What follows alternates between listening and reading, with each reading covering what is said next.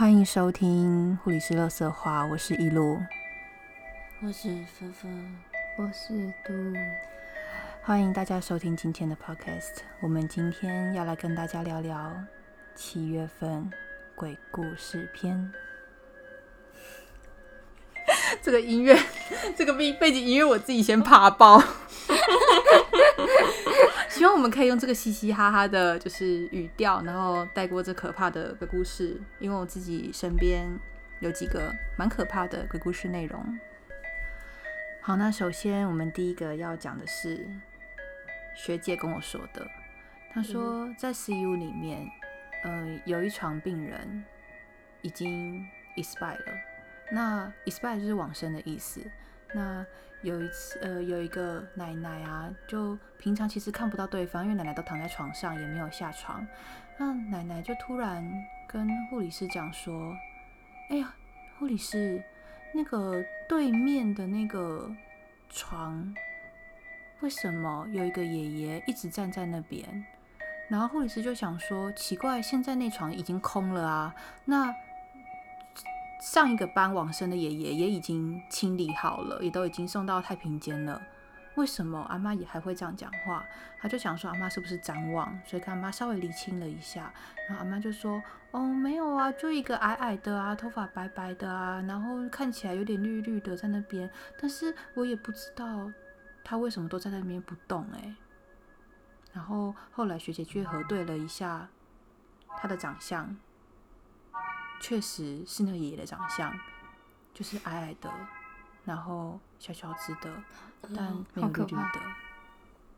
哎，可是可是不是有一个说法，是你快走的人可以看得到那些东西。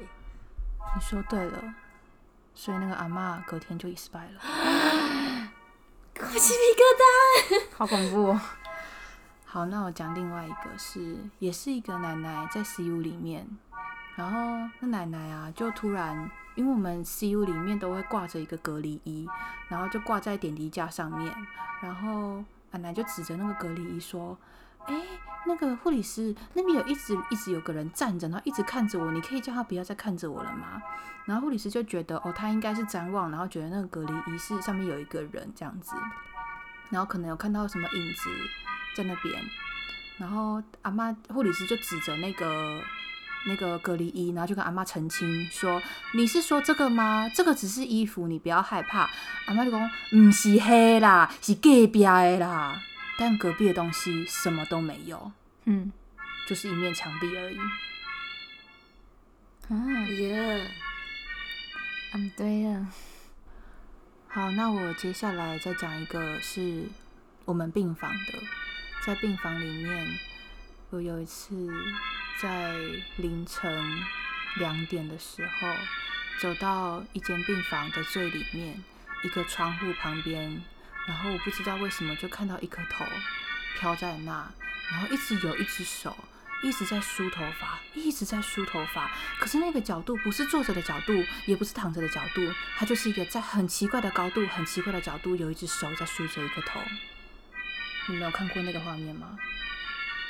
我有，我也看过，不止一个人看过。对，那一阵子大家都看过。我真的很害怕，而且那颗头在那边很久，有时候它是背对的。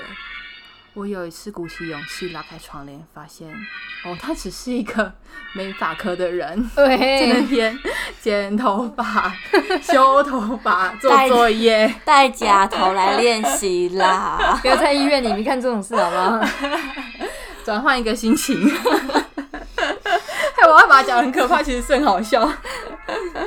好，最后哎，还有一个让让菲菲来说好了，他曾经下班的时候遇到的一个。故事哦，那天是小夜班下班，那小夜班下班大概都是凌晨一两点的事情。那我本人是开车上下班，可是我因为我住的比较偏一点，然后我要回家的路上会经过一条路是没有住家的，旁边只有围墙跟杂草。有一天经过那边的时候，我就发现路边怎么蹲着一个老人的感觉。然后身上好像穿着绿绿的衣服，然后我就停下车子，稍微再看清楚一点，结果老人不见了，老人也没有站起来，也没有移动，就在我开车开一开，停好车之后，他就不见了。嗯，很可怕好哦。哦，不行，我不行，这个真太可怕了。你后来飙车开走吗？没有，你停下来你继续看吗停下来干嘛？你看到什么时候才走？我就停下来，然后一直看着他刚才蹲着的那个位置，但那个位置就没有东西了。可是我刚刚真的看到一个人蹲在那里，对我自己也有过类似的经验。那是在我们家附近的一个公园，那个公园没有什么游乐设施，它只有一大片的草地，跟中间有一个铜像，铜像上面是一个慈祥的爷爷讲着书给他的孩子们听，那群孩子或坐或站，就站在爷爷的旁边。我朋友有一次跟着我一起骑车经过，然后他就突然用很急速的速度，然后拍我的肩膀。哦，怎么可以拍人家的肩膀呢？你的火我的火被被拍拍灭掉了。他非常非常紧张的跟我讲说，哎、他呃他没有非常紧张，他很兴奋，他很兴奋的跟我讲说，哎、一路一路，你看那边的爷爷在跟孩子们说故事，孩子们好像很开心。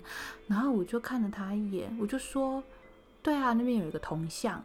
他就说不是铜像，是真的有人在那边说故事。我说不可能，现在晚上八点那边没有灯，谁会在那边讲故事给小孩听？他说，可是如果你说那是铜像，我看到孩子们在那边跑来跑去耶。嗯，不然我们现在骑车回去看好了。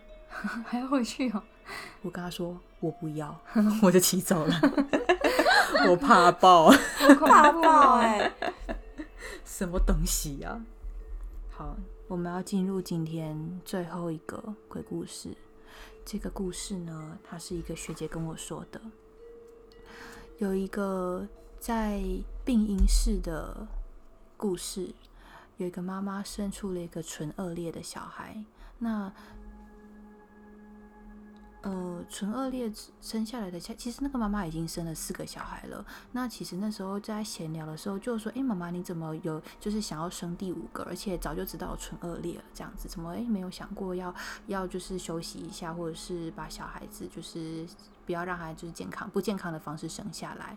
那妈妈就说：“哦，其实因为我看得到，就是他是一个看得到的，有点像通灵的一个个嗯职业嘛，就是一个神职人员这样。他说他看得到，所以他每一天都会在家里外面的固定的路口看到一个小女孩，然后那小女孩就会一直哭。那他有一次就忍不住了，就过去问他说：“小朋友，你怎么在这里哭？”小朋友说：“因为我每一次要从天上下来的时候，都会因为纯恶劣，妈妈就把我拿掉，所以我已经这样上上下下好几次了。”然后那个人就说：“好，没关系，那你来找我，我一定把你生下来。”结果他下一胎的孩子就是纯恶劣的孩子，哇，天哪好！悬哦。很悬，真的很悬。但纯恶劣的小朋友其实现在都可以治疗了啦，就是他在他只是过程会比较辛苦一点，但他其实治疗完手术完之后会跟一般小孩一样，所以，所以他再也没有看到一个小孩在那边哭了。他再也没有看到那小孩在他身边了。哇，天哪！那我们今天的七月半的 podcast 到这边，希望大家会喜欢。如果喜欢的话，在下面留言告诉我。拜拜。拜拜。